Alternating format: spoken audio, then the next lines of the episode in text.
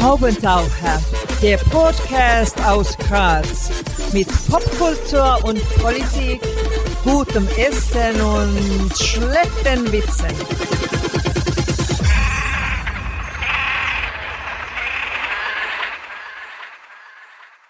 Hier ist der Haubentaucher Podcast. Einmal im Monat gibt es hier neue Kunst und Kultur und andere Haubentaucher-Themen aus Graz und dem Rest der Welt. Am Mikrofon Wolfgang Kühnelt, heute zu Gast und wir freuen uns sehr, Lotte Schreiber, gelernte Architektin, Filmemacherin, Medienkünstlerin und neuerdings mit dem Projekt Living for Future auf dem Sprung zur Wohnbaurevolutionärin. Herzlich willkommen. Hallo Wolfgang, danke für die Einladung. Sehr gern. Fangen wir mal ganz von vorne an. Was ist das Schönste in deiner Geburtsstadt Mürzzuschlag außer dem Bahnhof und der Tatsache, dass die Stadt ziemlich genau in der Mitte zwischen Graz und Wien liegt? Also die Tatsache, dass die Stadt zwischen Graz und Wien liegt, ist schon einmal äh, ein guter Punkt. Ähm, der Zufall hat es gewollt, dass ich äh, in meinem all meinen Biografien mit Zuschlag äh, als Geburtsstadt drinnen stehen habe, weil ich habe eigentlich wenig Bezug zu dieser Stadt, außer dass ich dort geboren bin. Ich bin zwar zwei Dörfer weiter weg aufgewachsen, aber zu mir Zuschlag verbindet mich tatsächlich nur äh, das Spital, äh, in dem ich geboren worden bin. Und ansonsten kann man sagen, er hat mir Zuschlag durchaus ähm, Kultur zu bieten. Es gibt das Kunsthaus, das äh, immer wieder total spannende Ausstellungen bietet. Und ich glaube auch äh, der Steirische Herbst macht dort diverse Veranstaltungen. Ich glaube, ein Musikprotokoll gibt's immer wieder, auch in Mürzzuschlag. Und natürlich die Natur, die gleich äh, in den Tälern rund um jetzt Zuschlag mal sehr schnell auf der Rax, auf der Schneealm, also spricht Eben alles Wandern für. ist ja in unserem Alter dann schon ein Thema, muss man ehrlich sagen. Ne? Absolut. Der Herr Bundespräsident wandert ja dort auch zwischendurch in der Gegend, glaube ich. Gut, die nächste mit Zuschlagfrage streichen wir dann, weil du schon gesagt hast, so eng ist der Connex gar nicht. Dann kommen wir gleich nach Graz. Du hast äh, in Graz Architektur studiert. Warum? Hm. Naja, ich habe, ähm, ich muss ehrlich zugeben, ich bin ein bisschen hängen geblieben in Graz. Angefangen habe ich ja mit Kunstgeschichte und damals auch gab es eine sogenannte Fächerkombination mit dem Titel Bühne, Film und andere Medien. Damit habe ich begonnen, mehr oder weniger als Übergangslösung, bevor ich nach Wien gehe, um Restaurierung zu studieren. Das war eigentlich der ursprüngliche Plan. Äh, mir ist dann sehr schnell bewusst geworden, geworden beim Kunstgeschichtestudium, das ist mir alles viel zu theoretisch. Ich will eigentlich selber Dinge produzieren und nicht einfach nur über Dinge reflektieren und schreiben und äh, sie interpretieren.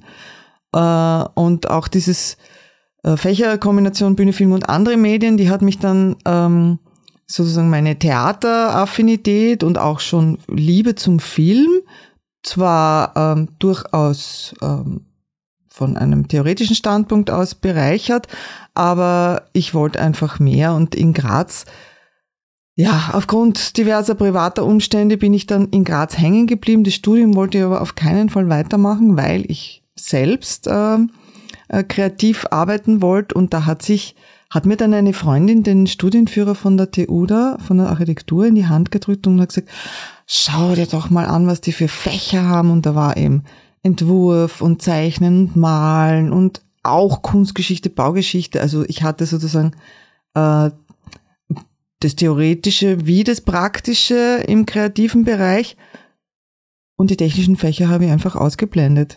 Und der Zähne zugebissen und durch. Ähm, aber dieses Architekturstudium in Graz, das möchte ich keine Minute missen. Also das war eine meiner Initialzündungen zu allem, was ich heute mache.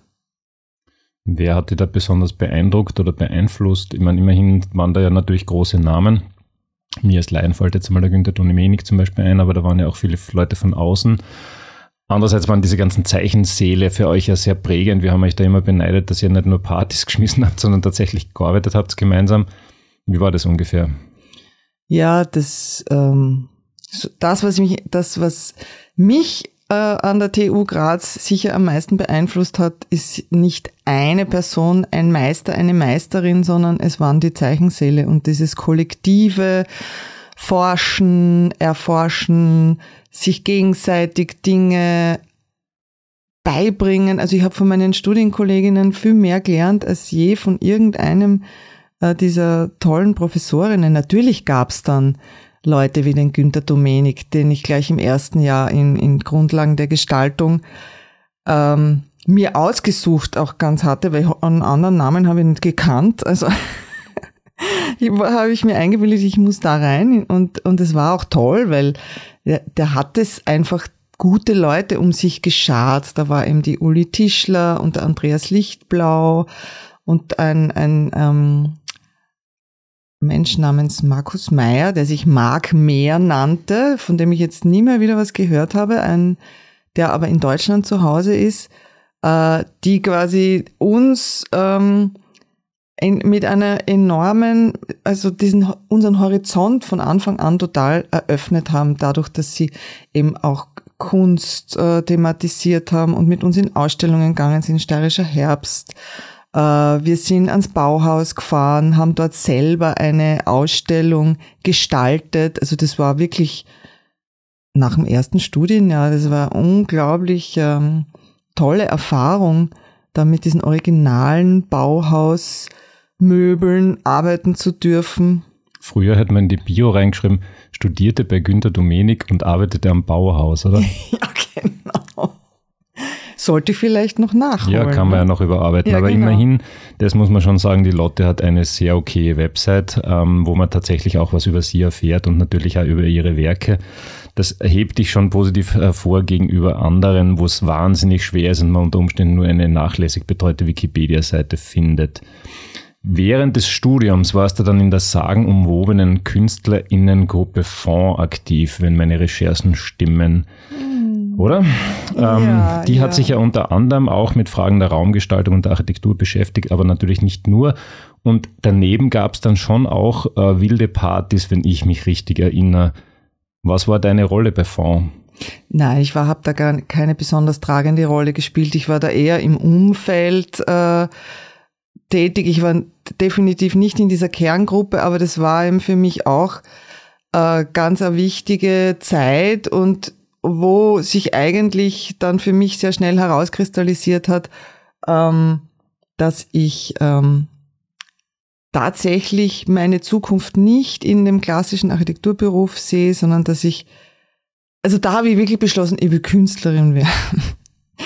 ähm, es war, war mir davor nicht in dieser Form bewusst, dass es möglich ist, ähm, das als Beruf auch auszuüben. Und ähm, habe dann aber Leute kennengelernt wie die Etta Strobel, mit der ich noch immer sehr eng befreundet bin, den Helmut Kaplan, den Orhan Kipczak äh, und habe damals, als diese Fondschau ähm, wirklich alle zwei Wochen, ich glaube über ein, eineinhalb Jahre, viel länger war ja das nicht, äh, in diesem besetzten Haus im Volksgarten äh, über die Bühne gegangen ist, da habe ich mich halt aktiv beteiligt und zwar mehr im, im performativen Bereich. Also ich habe dort verschiedene Auftritte gehabt und das Tolle an dieser, dieser, an diesem Kollektiv, es war ja wirklich ein Kollektiv, es gab kein, ein, kein, kein, kein Gesicht für dieses Kollektiv, vielleicht der Karl Grünling als, als Conferencier, der da immer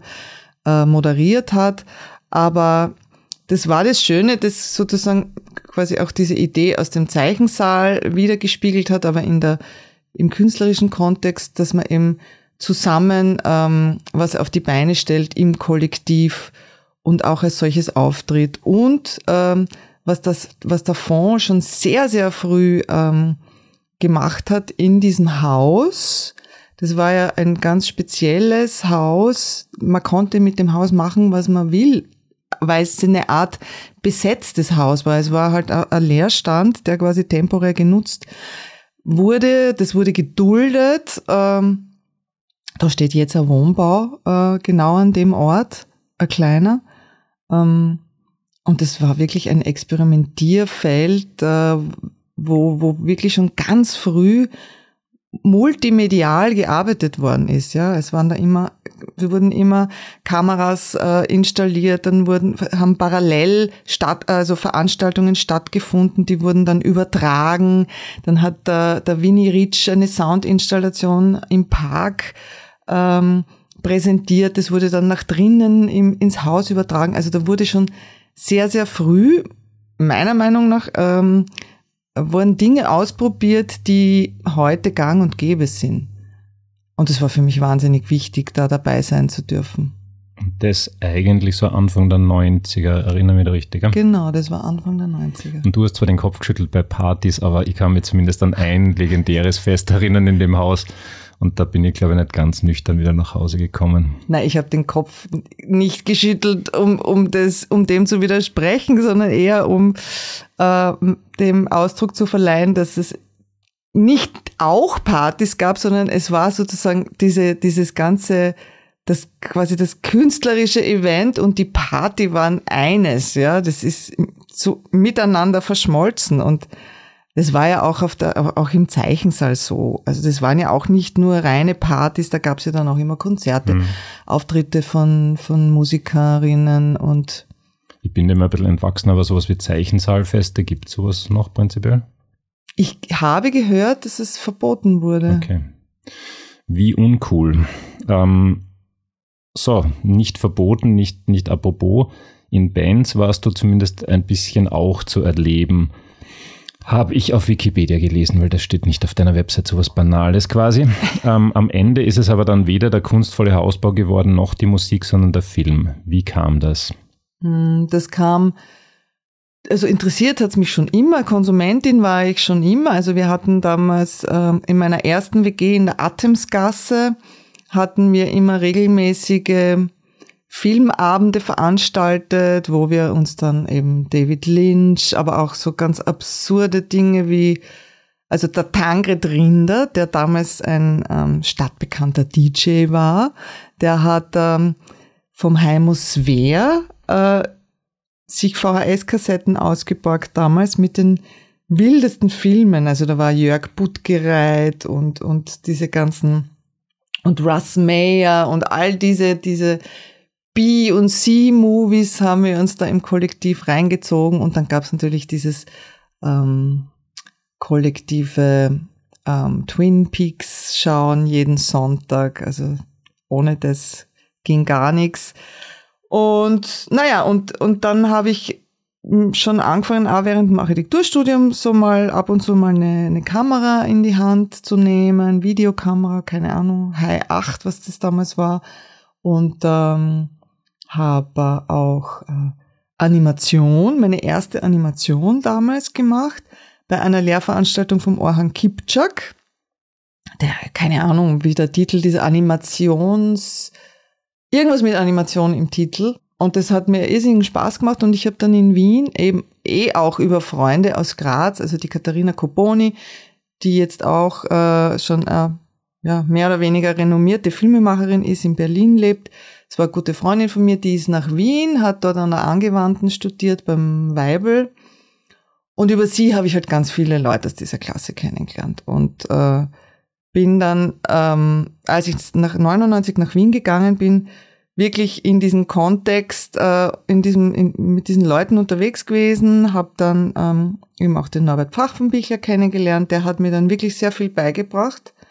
Tatsächlich äh, Schnittprogramme und und hat dann den Vorschlag gemacht, ob nicht wir beide gemeinsam eine Arbeit machen sollten, weil ich kann ja 3D-Animation. Ja, ich habe das äh, mir sehr früh auch ein, selbst angeeignet im Architekturstudium schon und habe auch Geld damit verdient. Gar nicht schlecht damals, weil ich eine der, der ersten und wenigen war in Graz, die das, die das angeboten hat. Und ja, und darüber ist unsere allererste Animation, äh, gemeinsame Animation entstanden, 36. Und dann habe ich Lunte gerochen und habe gesagt, so, und den nächsten Film will ich aber, möchte ich mit einer Kamera machen. Und ich wollte eben, obwohl jetzt gerade das, das, das Digitale gerade so ein bisschen im Aufkommen war, wobei man noch nicht digital gefilmt hat, 99, das, da gab's noch die, die Bänder, die Mini-DVs. Äh, und äh, ich habe mich aber interessiert für den Film. also für das Analogmaterial und habe dann meinen ersten Film auf Super 8 gedreht und habe den, ähm, der hat dann absurd, absurden Erfolg gehabt. Also ich konnte mir das selbst nicht erklären, aber damit war ich sozusagen, ja, infiziert, mhm. infiziert äh, äh, und, und der hat, hat eben schon hat einen Preis gewonnen und dann gab es kein Auskommen mehr. Und dann bin ich quasi in diese Leidenschaft, es wurde eine echte Leidenschaft daraus, ja, das Filmemachen. Ich würde jetzt noch zehn Jahre kurz Retour springen, nämlich eigentlich in die Fondzeit, aber beim Film bleiben. So Ende der 80er, Anfang der 90er hat in Österreich eine Brancheaufschwung genommen, der du ja nicht ganz fern bist, so Dokumentargeschichten, nur halt mit einem anderen Zugang als du. Also, sag mal, Semi-Dokumentargeschichten, Ulrich Seidel, Michi Klawocker und so.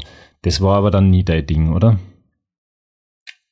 Dokumentar? Naja, die Art von, von Arbeitsweise, wie der Seidel, der Klawocker gearbeitet haben, das unterscheidet sich doch sehr von, von deiner Geschichte, oder? oder ja, ja, ich, also ich meine, die zwei, äh, und also würde ich in keinster Weise ähm, mich da in einer Tradition dieser beiden sehen, auf keinen Fall.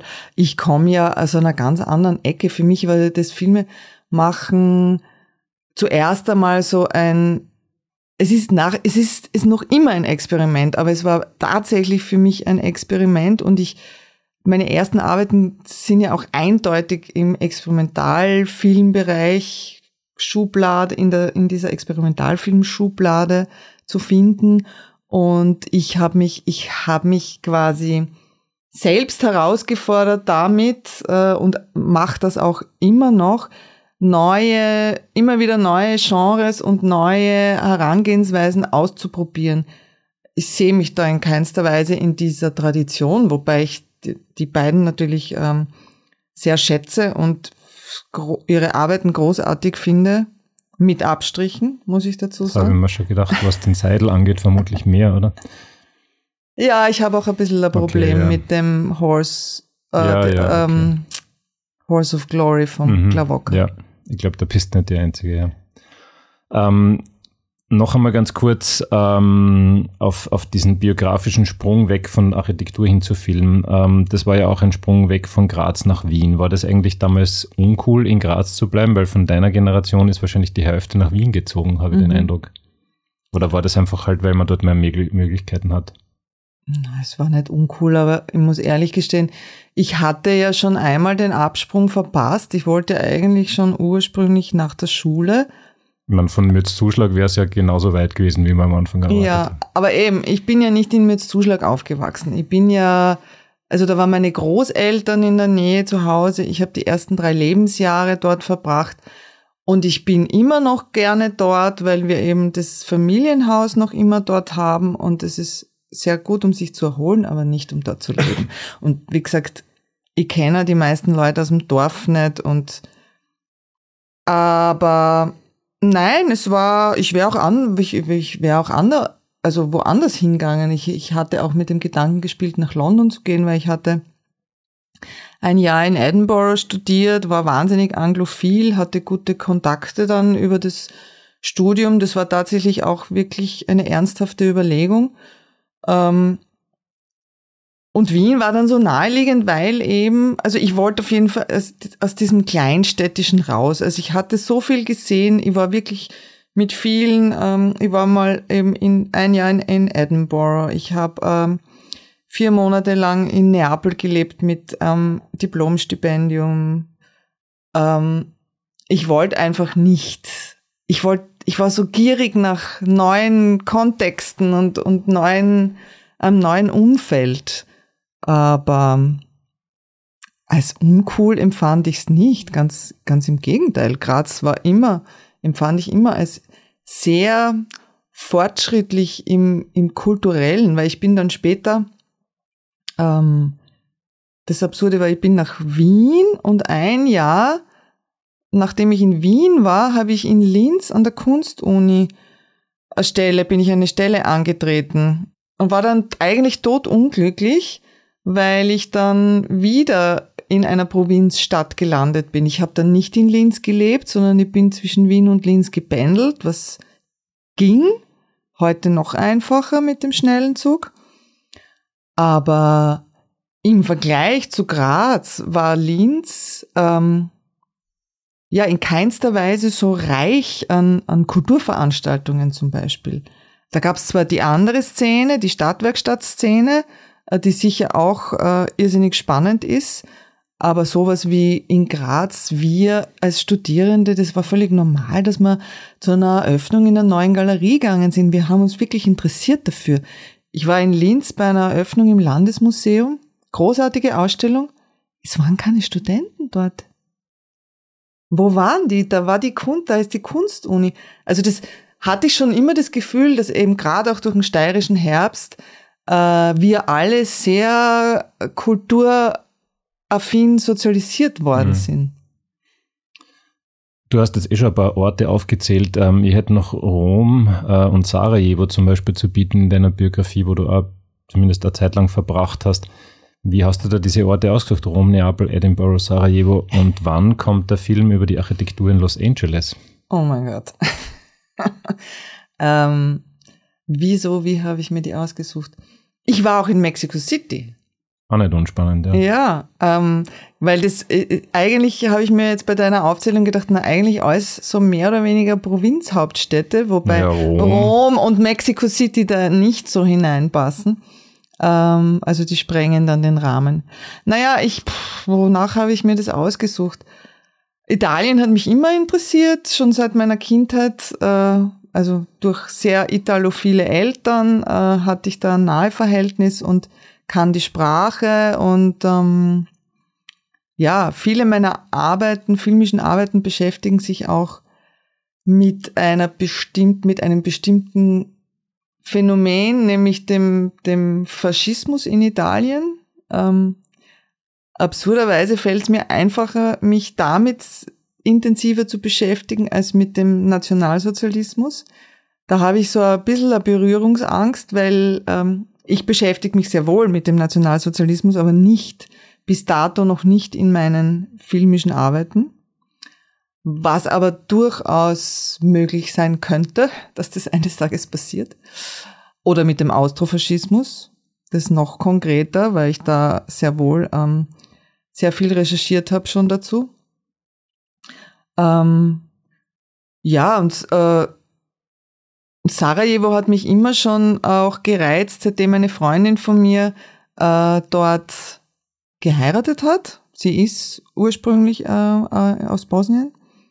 Die Asra Akshamaya, die du vielleicht kennst, eine äh, bildende Künstlerin, Architekturtheoretikerin, unterrichtet am MIT. Ähm, und die ist immer wieder auch in Graz, auch in Ausstellungen vertreten.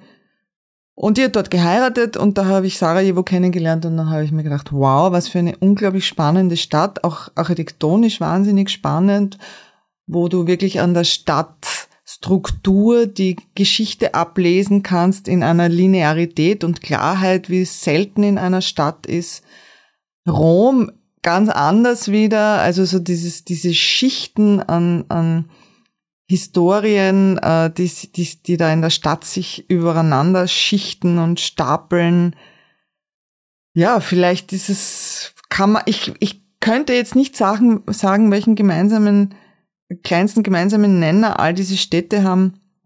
Es waren immer wieder so, eigentlich so Momente, wo ich in, an einen Ort komme, weil ich war ja in all diesen Orten schon zuvor, außer in Edinburgh.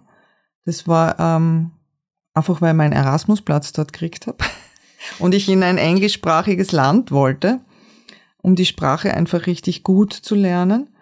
Ähm, ja, der kleinste gemeinsame Nenner dieser Städte ist so schwer zu definieren, aber es waren alles Städte, die mich in gewisser Weise berührt haben oder, oder gepackt haben oder ja, ganz einfach überwältigt haben, ähm, in ihrer Komplexität vielleicht auch, ja.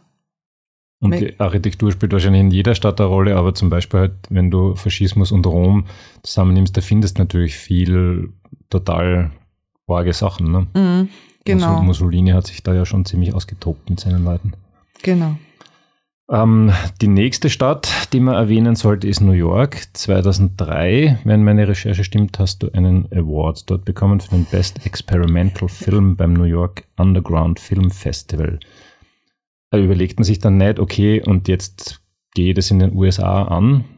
Nein, nein, das stellt man sich viel glamouröser vor, als es ist. Das New York Underground Film Festival ist tatsächlich ein Underground Film Festival. Es gibt sehr wohl Filme, die da groß rauskamen. Ich kann mich erinnern, da einer, ein, ein, einer, der mich damals sehr äh, geflasht hat, das war Pi.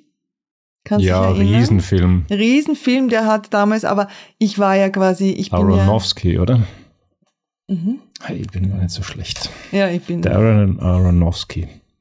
Pi war Wahnsinnsfilm, ja. Ja, ja.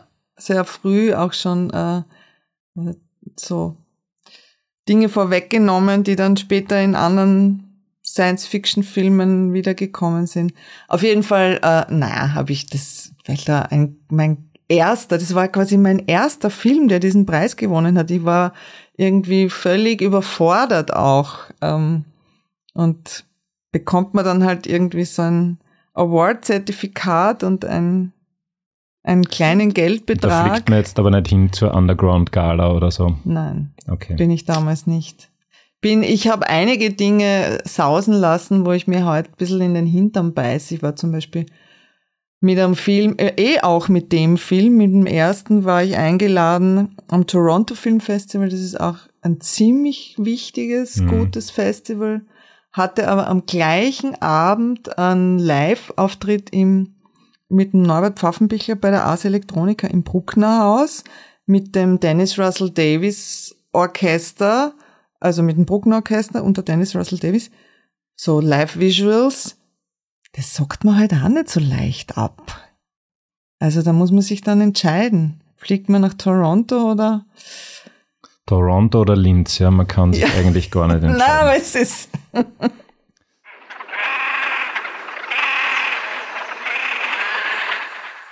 Ähm, du hast generell recht erfreulich viele Auszeichnungen, Awards, Preise, Ehrungen bekommen, um nicht zu sagen abgeräumt. Was ist dir davon das Wichtigste? Ist das dann wirklich der erste gewesen oder gibt es da irgendwas, was so hervorsticht, dass du sagst, das hat einen Ehrenplatz bekommen? Ja, der Innovationspreis auf der Diagonale, den ich gemeinsam mit Sascha Birker für Exhibition Talks bekommen habe, ist mir eigentlich der wichtigste Preis, weil das sozusagen in der, in der Branche in Österreich halt in diesem Bereich äh, der, der, der wichtigste Preis ist. Und natürlich, ich würde sagen, der, der zweitwichtigste ist mir der Kurzfilmpreis am Edinburgh Film Festival, weil das auch ein ziemlich renommiertes Festival ist und da quasi den Preis für den besten Kurzfilm zu bekommen, war mir auch sehr ich meine, man kann, es ist schwer zu ranken. Ich freue mich über jeden Preis. Wahnsinnig, wirklich. Und ist es ähm, auch ökonomisch wichtig, einfach ab und zu mal einen Preis zu bekommen? Bei den Schriftstellern und Schriftstellerinnen ist es ja so. Führt mich nämlich zu meiner BWLer-Frage, kann man seinen Lebensunterhalt als Dokumentarfilmerin in Österreich hier und heute bestreiten? Geht sich das aus? Mehr recht, mehr schlecht als recht, wie sagt man? Man kann. Es geht, aber es ist, also ich kann mir nichts kaufen. Aber die Preise die, sind dann wichtig, weil da kriegt man dann nochmal ein bisschen. Die Preise sind super wichtig. Ähm, einer meiner, also einer der höchsten Geldpreise in dieser, auch natürlich mir ein wahnsinnig wichtiger Preis, war dieser Outstanding Artist Award. Ich glaube, das waren 8000 Euro. Das ist richtig gut, richtig, richtig gut. Äh, oder auch das Staatsstipendium, wo, wo man ja quasi leben kann davon. Ähm, aber ich verwende das Geld dann nicht quasi, um mir, weiß ich nicht, irgendwelche Designermöbel zu kaufen oder in die Karibik zu fahren, sondern ich kaufe mir dann halt einen neuen Equipment. Computer oder ein, oder das, das, die 8000 Euro vom Outstanding Artist Award habe ich in die Fertigstellung eines Films gesteckt wo ich drüber, wo ich das Budget überzogen hatte. Aber die Karibik wird ja überschätzt, kann ich da sagen, seit ich einmal kurz dort war. Das okay. ist, auf Instagram ist es okay und mehr braucht man da nicht. Ähm, kommen wir wieder retour in die Steiermark. Ähm, unter anderem Niederösterreich ist zum Beispiel auch dabei. Dein bisher längster Film, wenn ich richtig recherchiert habe, ist zugleich der jüngste. 2019 kam Der Stoff, aus dem Träume sind, mit Michi Rieper in die Kinos. Wie kam es dazu? Äh, Michael Rieper ist ein ehemaliger Studienkollege von mir, ein guter Freund, Architekt ähm, und hat ähm, aber auch schon einige filmische Arbeiten produziert, eher so für einen Ausstellungskontext ähm, und hat mich schon vor vielen Jahren mal gefragt, ob ich nicht gemeinsam mit ihm einen Film über die Sargfabrik in Wien machen möchte, ein gemeinschaftliches Wohnprojekt. Man sagt so die Mutter der Wohnprojekte der jüngeren Zeit. Und ich habe dann damals gesagt, na, das interessiert mich jetzt nicht so. Ähm, äh, für dich Regie zu machen, aber ich würde Kamera machen. Habe ich Kamera gemacht und dann ist er Jahre später noch einmal mit einer neuen äh, Idee an mich herangetreten, nämlich ein Filmprojekt zu machen über Wohnprojekte in Österreich, äh, sozusagen breiter betrachtet, äh, auch im historischen Kontext. Und dann habe ich mir gedacht, ja, eigentlich interessiert mich das Thema, weil durch die Sargfabrik hatte ich ähm, da einen ersten Einblick gewonnen und, ähm, und dann haben wir ganz einfach uns angeschaut, welche Wohnprojekte sind spannend, sind da durch Österreich gegondelt zu zweit, haben Leute getroffen, geplaudert, äh, Fotos, ich habe schon viele Fotos gemacht, also für mögliche interessante Einstellungen und dann ähm, ja, hat, Michael hat sich um die, um die Produktion gekümmert und ich habe ähm, mich ums Filmteam gekümmert und um das Drehbuch mehr oder weniger ähm, mal grob festgelegt ähm, und den Ablauf. Und dann haben wir irgendwann an, an, einem, an einem Punkt, also als quasi abgedreht war mit dem Johannes Hammel an der Kamera, äh, hatten wir, äh, sind wir zu einem Punkt gekommen, wo wir gesagt haben, wir brauchen jetzt unbedingt äh, äh, jemanden Außenstehenden und haben uns dann die Elke Krohen äh, ins Boot geholt als Editorin und Dramaturgin. Und am Ende habe ich diesen Film ähm, beim Crossing Europe Film Festival eingereicht. Die Diagonale hat ihn ja nicht genommen damals. Dann hat er bei Crossing Europe die äh, Welturaufführung und ich habe ihn an die Viktoria Belzer und den ähm, hm, Norman Schettler vom Stadtkino in Wien geschickt, Stadtkinoverleih. Die wollten ihn dann und damit ist er ins Kino gekommen. Was ziemlich cool ist, ich habe ihn im Kids gesehen. Ähm, Gibt es irgendeine Chance, den noch zu sehen? Weil er ist tatsächlich sehr sehenswert. Ähm, immer wieder. Also, also ich habe jetzt keinen Überblick, ob er in nächster Zeit in, also in nächster Zeit in Österreich irgendwo gezeigt wird. Er ist ja erst, glaube ich, im Oktober im Kunsthaus Graz gelaufen, im Rahmen Aber einer er steht Veranstaltung. jetzt nicht auf irgendeiner österreichischen Streaming-Plattform. Oh ja, oh ja, oh ja, Schon. sicher, Okay. natürlich. Es gibt ihn VOD, sowohl auf Limit.at als auch auf ähm, VOD Kinoclub heißt es, glaube ich, die zweite. Wunderbar. Kino ist natürlich zu bevorzugen, das muss man auch klar sagen. Mhm. Also schaut's mal ein bisschen herum. Wenn er ins Kino kommt, in eure Nähe voll super. Jetzt ist es so, meine Großeltern in Graz St. Peter hielten die Terrassenhaussiedlung für eine furchtbare Betonburg. Warum hatten sie Unrecht? Äh, naja, das ist das eine. Ähm, quasi eine, eine, ein, eine ästhetische mh, Vorliebe, würde ich sagen, weil ich liebe ja Sichtbeton persönlich und ich kenne auch ganz viele Menschen, die das äh, so sehen. Äh, wahrscheinlich hat der Maßstab deine Großeltern vielleicht etwas überfordert ähm, weil sozusagen im Kontext dieser St. Peter Vorstadt äh, mit ganz vielen Einfamilienhäusern hatte das schon einen sehr ja, beeindruckenden Maßstab. Warum sie Unrecht hatten, die Terrassenhaussiedlung, die ich ja auch schon als Kind miterlebt habe, das ist ja quasi sind ja meine, meine Schulfreundinnen haben dort gelebt und sind dort aufgewachsen und ich habe sehr viel Zeit auch dort verbracht die hatte eine enorme, sie hatte enorme ähm, hohe Qualität an Freiräumen, eben autofreien Freiräumen auch. Ähm, und eine Offenheit, die ja heute ein bisschen eingeschränkter ist, weil offensichtlich durch diversen Vandalismus dann irgendwie die Zwischengeschosse nur mehr mit Schlüssel zu erreichen sind, die ja eigentlich offen waren, auch für alle. Auch die Dachterrassen waren zu meiner Jugend offen. Das ist heute alles nicht mehr. Aber auch, auch dieser Gedanke sozusagen dieses, das Einfamilienhaus zu stapeln und jeden Bewohnerin, jeder Bewohnerin quasi das Gefühl zu geben, in einer Art Einfamilienhaus auch zu leben, aber im großen Verband und auch mit ganz vielen hohen, ähm, also Freiflächen und Gemeinschaftsräumlichkeiten, die eine, die tatsächlich eine hohe Qualität haben und die haben deshalb eine hohe Qualität, nicht weil ich, die Architekten oder ich das behaupte, sondern weil sie genutzt werden. Und das zeichnet es meiner Meinung nach aus, in dem Moment, wo, wo tatsächlich etwas von den Bewohnerinnen angeeignet wird, ähm, kann man guten Rechts behaupten, dass etwas eine hohe Qualität aufweist. Weil in dem Moment, wo es, sozusagen verkommt und nicht genutzt wird, ähm, muss es auch einen Grund geben, warum das verkommt und nicht genutzt wird. Also würde ich meinen, äh, die, die Architektur der Terrassenhaussiedlung hat eine sehr hohe Qualität. Jede einzelne Wohnung, kann man sagen, ist individuell gestaltet.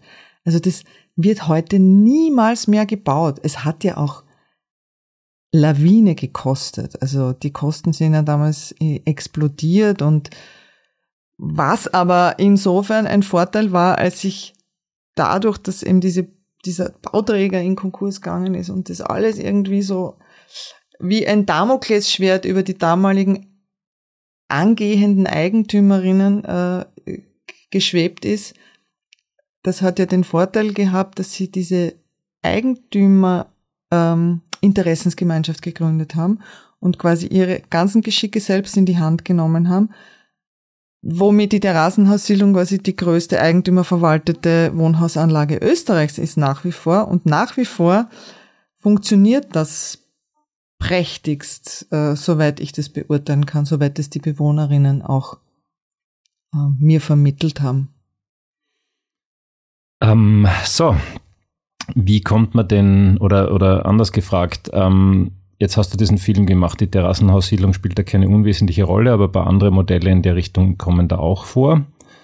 Ähm, hat dich das unmittelbar beeinflusst bei deinem eigenen Projekt? Ich habe ja am Anfang schon gesagt, Wohnbaurevolutionärin, halt im, halb im Scherz.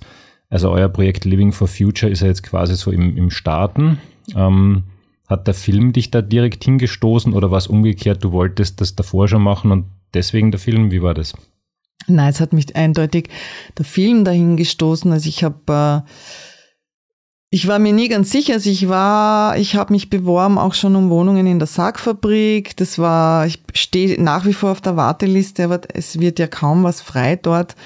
Und wenn, dann, dann waren die so winzig klein, dass ich beschlossen habe, ähm, zu zweit jetzt auf von 90 auf 45 Quadratmeter down zu graden. Das ist dann doch nicht äh, äh, vorstellbar gewesen. Und jetzt habe ich ähm, über die Beschäftigung mit dem Film, äh, ja, war das dann schon so ein bisschen angelegt worden in meinem, in meinem Unterbewusstsein, äh, dass es durchaus eine Alternative sein könnte, vor allem mit dem Hinblick darauf, dass die Kinder bald außer Haus sind und ähm, ja, äh, die Lebensumstände sich ändern werden, ja und ich nicht äh, die so viel ein, einerseits nicht mehr den vielen Platz brauchen werde, wahrscheinlich.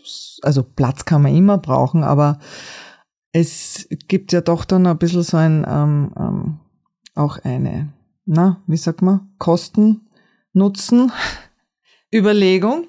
Und ähm, und andererseits eben, ja, das ist alleine Leben in der großen Stadt vielleicht ähm, irgendwann dann auch ein bisschen fad wird, ja, auf Dauer. Und deshalb habe ich, äh, als mich ein befreundeter Filmproduzent angesprochen hat, kurz vor dem ersten Lockdown. Man rechnet ja jetzt immer mit After und Before Lockdown äh, in der Zeitrechnung. Als mich der angesprochen hat, äh, ob ich nicht dabei einen Wettbewerb mitmachen möchte, Bauträgerwettbewerb, den die Stadt Wien ausgeschrieben hat, für ein Baugruppenprojekt im 14. Bezirk in Penzing, äh, habe ich mir gedacht, ja, schaue ich mir mal an, mach mal mit. Mitmachen heißt ja noch nichts, weil ein Wettbewerb muss man ja erst einmal gewinnen. Dann haben wir den tatsächlich gewonnen, äh, gemeinsam eben mit den Architekten äh, Schmidt, Colini, Schmöger, die eben auch Teil der Baugruppe sind.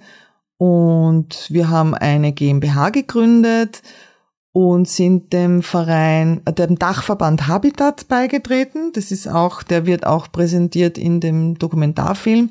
Das war mir zum Beispiel ein sehr großes Anliegen, dass wir äh, Teil des Kollektivs Habitat werden, weil ich finde, dass die sehr ähm, wichtiges äh, gesellschaftspolitisches Statement liefern mit der Art und Weise, wie sie Häuser dem Immobilienmarkt entziehen. Also in dem Moment, wo ein Haus, eine Hausgemeinschaft dem Habitatverband beitritt, ist das Haus vom Markt genommen. Also es ist unverkäuflich.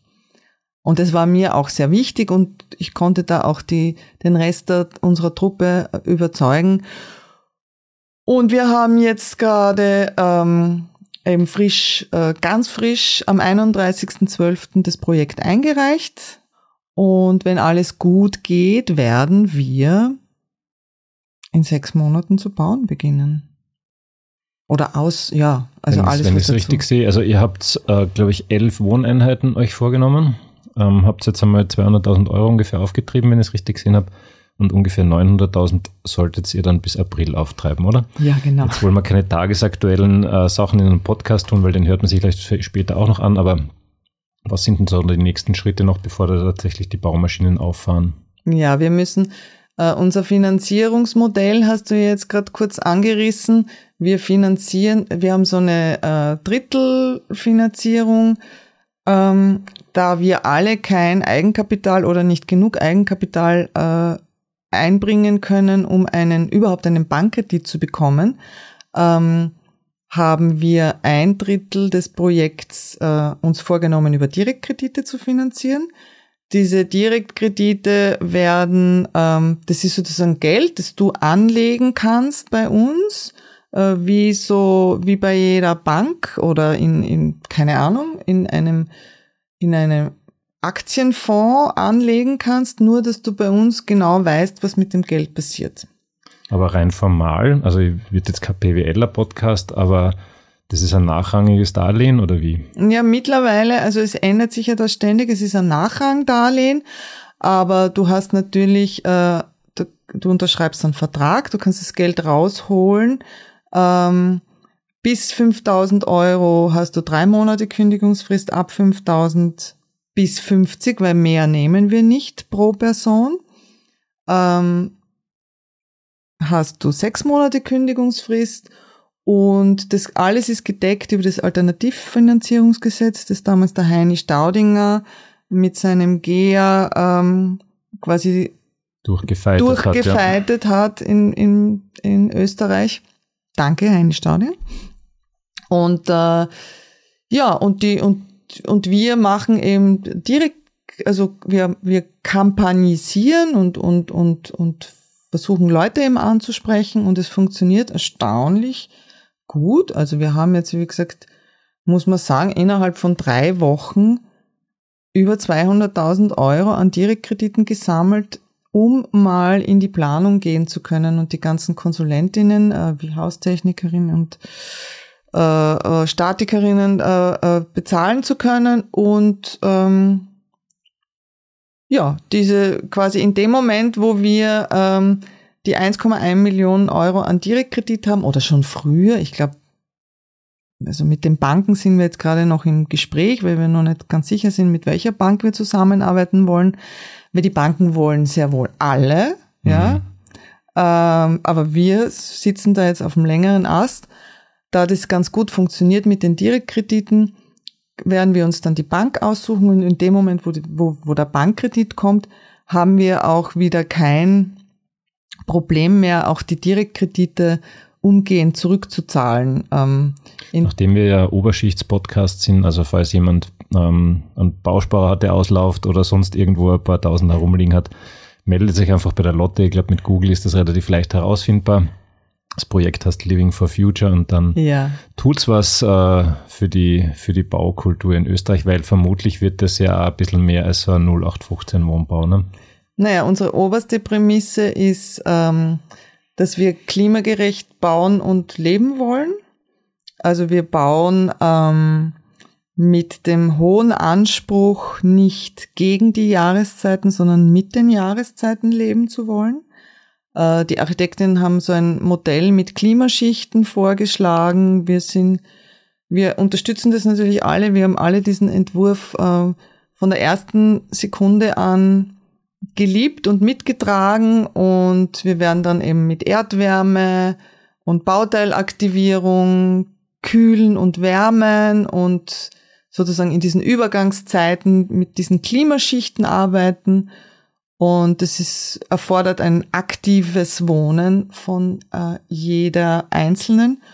Und ich freue mich schon sehr darauf. Wir werden auch einen Garten haben und ähm, werden den auch hoffentlich selbst ähm, ganz intensiv bespielen. Also da freue ich mich schon drauf. Aufs Garteln in der Stadt also es ist, es wirklich, ähm, äh, wir haben uns da sehr viel vorgenommen. Wir wollen auch schon während der Bauzeit äh, die Gegend dort kulturell aktivieren, also kulturelle Impulse setzen. Das ist quasi unser, dadurch, dass wir sehr viele Kulturschaffende sind, die dieser Baugruppe angehören, war das naheliegend. Wir haben gesehen, es gibt dort rund um den Bauplatz sehr viel Leerstand und die Idee war eben so, über ein Kulturprojekt temporär mal diesen Leerstand auch wieder zu aktivieren und dadurch auch die Nachbarschaft ein bisschen kennenzulernen und sie in weiterer Folge dann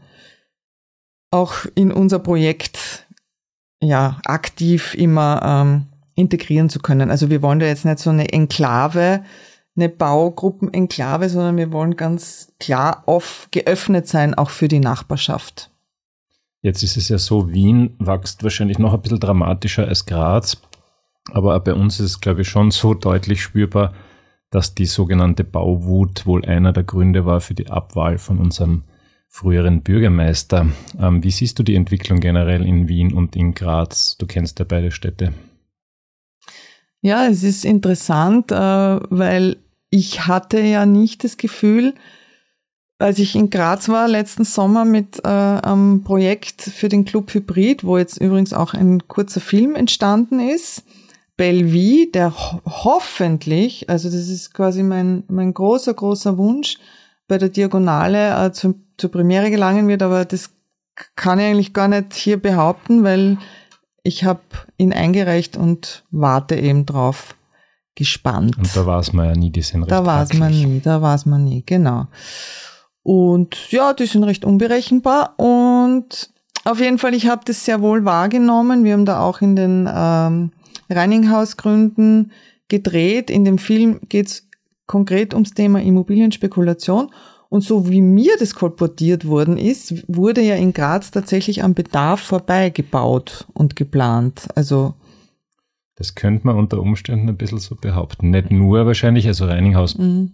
hat schon so Zielgruppen, ähm, aber teilweise offensichtlich schon. Es sind einfach ganz viele Anlegerwohnungen ganz offensichtlich entstanden, die jetzt eigentlich keinen Bedarf decken müssen, außer den Finanzkapitalmarkt irgendwie oder so. Ähm, also in Wien ist das ein bisschen anders. Nein, es gibt das eine wie das andere. Also es gibt natürlich in Wien die große Agenda des sozialen Wohnbaus. Das hat einfach Tradition in Wien und das wird auch sehr, ähm, da wird auch sehr bedacht, äh, immer darauf geachtet, dass in der Planung, in der Widmung ähm, immer ein gewisser Prozentsatz an Sozialwohnungen, Gemeindewohnungen, Genossenschaftswohnungen ähm, leistbar mit also mit mit leistbaren Mieten ähm, ähm, gebaut wird, errichtet wird, aber es gibt sehr wohl auch äh, gerade um zum Beispiel äh, Bahnhofsviertel, die Ränder des Sonnenwendviertels, da werden sehr wohl auch diese typischen Anlegerwohnungen gebaut. Ähm, und, und es werden auch, es wurde jetzt auch, das ist quasi das, das Neueste, es wurde jetzt auch eine große äh, Genossenschaft verkauft von der Stadt Wien. Mhm. Also man weiß nicht genau, warum. Ähm, da bin ich eben auch ein bisschen dabei, weil schauen wir mal, ob das was wird. Bin gerade dabei, eben mit einem, mit einer Produktion, Produktionsfirma gemeinsam ein Konzept zu erarbeiten für einen Film zu dem, genau zu dem Thema eben.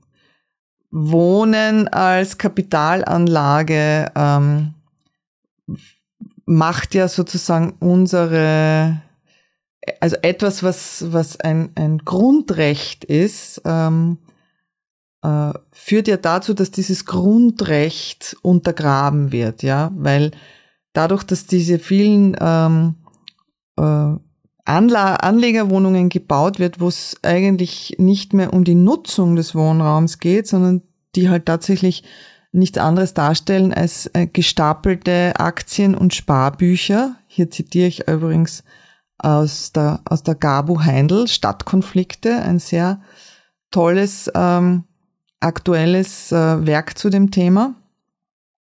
Ähm, führt ja dazu, dass äh, dass es zu Wohnraumknappheit gibt, äh, äh, führt, ja, und, und die, und die Leute äh, am freien Wohnungsmarkt natürlich die Mieten äh, ins, ins Bodenlose wachsen und auf der anderen Seite aber so viel leer steht. Und da finde ich jetzt zum Beispiel diese Leerstandsabgabe, äh, die Graz geplant hat, äh, goldrichtig gesetzt. Also das, das finde ich großartig, dass sich da jetzt was tut. Also ich glaube, es wird dich irgendein Architektur-Podcast demnächst anrufen, weil da hätten wir wirklich noch sehr, sehr viele Themen, sehr viele Fragen auf meiner Fragenliste, die sich um das Thema drehen, aber ich habe ein bisschen auf den Timer rübergeschielt und ich glaube, wir sollten schön langsam in den letzten Punkt der Veranstaltung kommen. Äh, wir nennen das Word-Rap, also kurze Fragen, kurze Antworten, bitte. Oh Gott.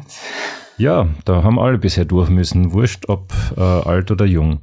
Als gebürtige Steirerin Satteldach oder Flachdach? Flachdach. Dominik oder Zaha Hadid? Im Zweifelsfall lieber ein Dre in Hollywood oder in Bollywood? Hollywood. Wegen der Architektur. In der Pension dann immer noch Wien oder doch ins lauschige Mürztal? Wien. Samstagabend, Lotte Schreiber sitzt vor dem Kinoprogramm Scorsese oder Haneke? Haneke. Rot oder schwarz? Rot. Sehr gut. Alle Fragen richtig beantwortet. Herzlichen Dank fürs Kommen. Ähm, ich hoffe, man hat nicht gehört, dass wir beide ganz zart verkühlt sind und heute Ingwer-Tee statt Whisky trinken. Danke an die Herren von Sostegisch, die diesen Podcast produzieren. Danke natürlich an die Hörerinnen und Hörer, die bis zum Schluss durchgehalten haben. Danke an die Lotte Schreiber und danke an die Ulla Kurika, die unsere Signation gesprochen hat. Wir hören uns in ungefähr einem Monat wieder. Bis dahin gesund bleiben. Das war der Haubentaucher Podcast. Nächstes Monat gibt es mehr.